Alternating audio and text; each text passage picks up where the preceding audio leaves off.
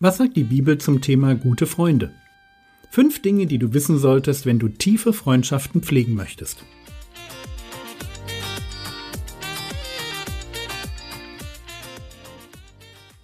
Theologie, die dich im Glauben wachsen lässt, nachfolge praktisch dein geistlicher Impuls für den Tag. Mein Name ist Jürgen Fischer und wir wollen uns heute mit der Frage beschäftigen, was das Thema Freundschaft mit Gott zu tun hat. Die älteren Zuhörer werden das Lied kennen. Welch ein Freund ist unser Jesus, oh wie hoch ist er erhöht. Er hat uns mit Gott versöhnet und vertritt uns im Gebet. Wer mag sagen und ermessen, wie viel Heil verloren geht, wenn wir nicht zu ihm uns wenden und ihn suchen im Gebet. Wenn des Feindes Macht uns drohet und manch Sturm rings um uns weht, brauchen wir uns nicht zu fürchten, stehen wir gläubig im Gebet. Da erweist sich Jesu Treue, wie er uns zur Seite steht, als ein mächtiger Erretter, der erhört ein ernst Gebet. Sind mit Sorgen wir beladen, sei es frühe oder spät, hilft uns sicher unser Jesus, fliehen zu ihm wir im Gebet. Sind von Freunden wir verlassen, und wir gehen ins Gebet, o so ist uns Jesus alles, König, Priester und Prophet. Wenn wir uns überlegen, auf wen die Definition für Freund, ihr erinnert euch, Sprüche 17, 17, ein Freund liebt zu jeder Zeit und als Bruder für die Not wird er geboren. Wenn wir uns überlegen, auf wen diese Definition am allerbesten zutrifft, dann ist das der Herr Jesus. Das Lied sagt, er hat uns mit Gott versöhnet und vertritt uns im Gebet. Er steht uns als mächtiger Erretter zur Seite und wir dürfen zu ihm fliehen im Gebet. Der Herr Jesus hat die größte Not unseres Lebens, unsere ewige Verlorenheit beseitigt, aber er tut noch viel mehr. Er will uns völlig erretten. Nicht nur aus dem ewigen Tod, sondern aus den vielen kleinen und großen Nöten, die unser Leben ausmachen.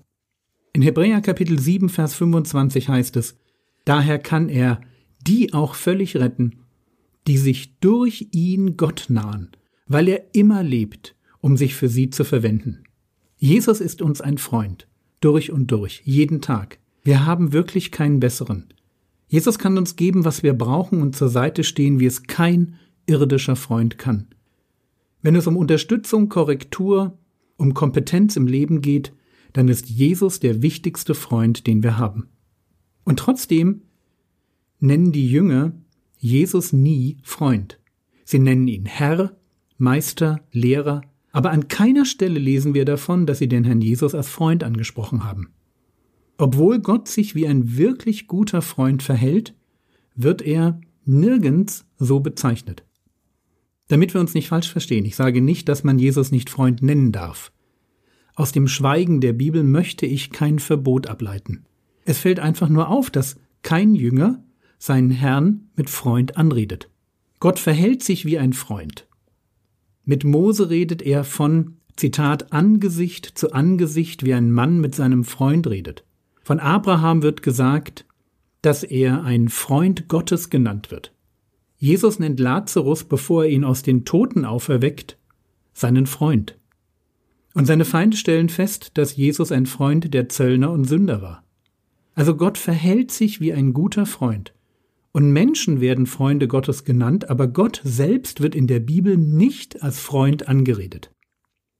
Noch einmal, ich möchte nicht aus dem Schweigen der Bibel ein Verbot ableiten. Ich möchte nicht sagen, man darf Gott nicht als Freund anreden. Und doch fällt es natürlich auf, dass niemand in der Bibel Gott Freund nennt. Ich für meinen Teil glaube, dass die Bibel vom Heiligen Geist inspiriert wurde und alles enthält, was wir zum Leben mit Gott brauchen. Und wenn etwas in der Bibel überhaupt nicht vorkommt, dann wird es in meinem geistlichen Leben auch keine große Rolle spielen. Und deshalb werde ich Gott so gut wie nie mit Freund anreden. Schließen wir das Thema Freundschaft mit der bekanntesten Stelle aus dem Neuen Testament ab. Johannes Kapitel 15, die Verse 13 und 14. Johannes 15, Vers 13 und 14 Größere Liebe hat niemand als die, dass er sein Leben hingibt für seine Freunde. Das sagt Jesus. Und dann fährt er fort, ihr seid meine Freunde, wenn ihr tut, was ich euch gebiete. Jesus ist unser Freund. Ein Freund, der uns grenzenlos liebt der sich selbst hingibt am Kreuz, um uns zu retten. Wisst ihr, für einen Freund sterben, mehr geht nicht. Jesus ist unser Freund. Ein Freund, der uns grenzenlos liebt, der sich selbst hingibt am Kreuz, um uns zu retten. Wisst ihr, für einen Freund sterben, mehr geht nicht. Und genau das hat Jesus für uns getan. Er ist uns auf Golgatha am Kreuz Freund geworden. Ist als Bruder für die Not für uns eingesprungen und hat uns mit Gott versöhnt. Er hat unsere Sünden auf sich genommen, ist für uns zum Opferlamm geworden, und deswegen, dass er unser Freund wurde, steht außer Frage. Aber sind auch wir seine Freunde.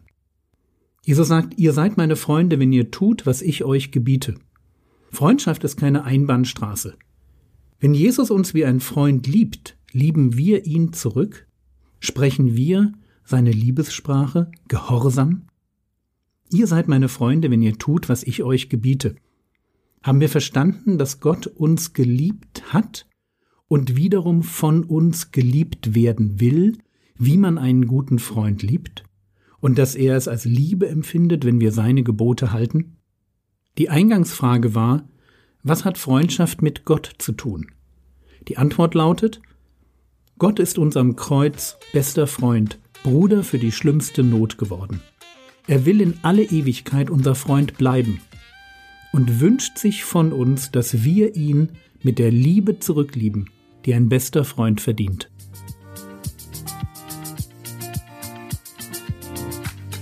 Was könntest du jetzt tun? Hör dir doch auf YouTube dieses Lied einmal an. Welcher Freund ist unser Jesus? Lies dazu den Text und denk darüber nach, was der Autor ausdrücken wollte und ob Jesus für dich dieser Freund geworden ist. Das war's für heute. Wenn du für mich beten möchtest, dann findest du auf der Startseite von www.frogwords.de oder in der App unter der Rubrik Mehr einen Link zu meinem Gebetsnewsletter. Der Herr segne dich erfahre seine Gnade und lebe in seinem Frieden. Amen.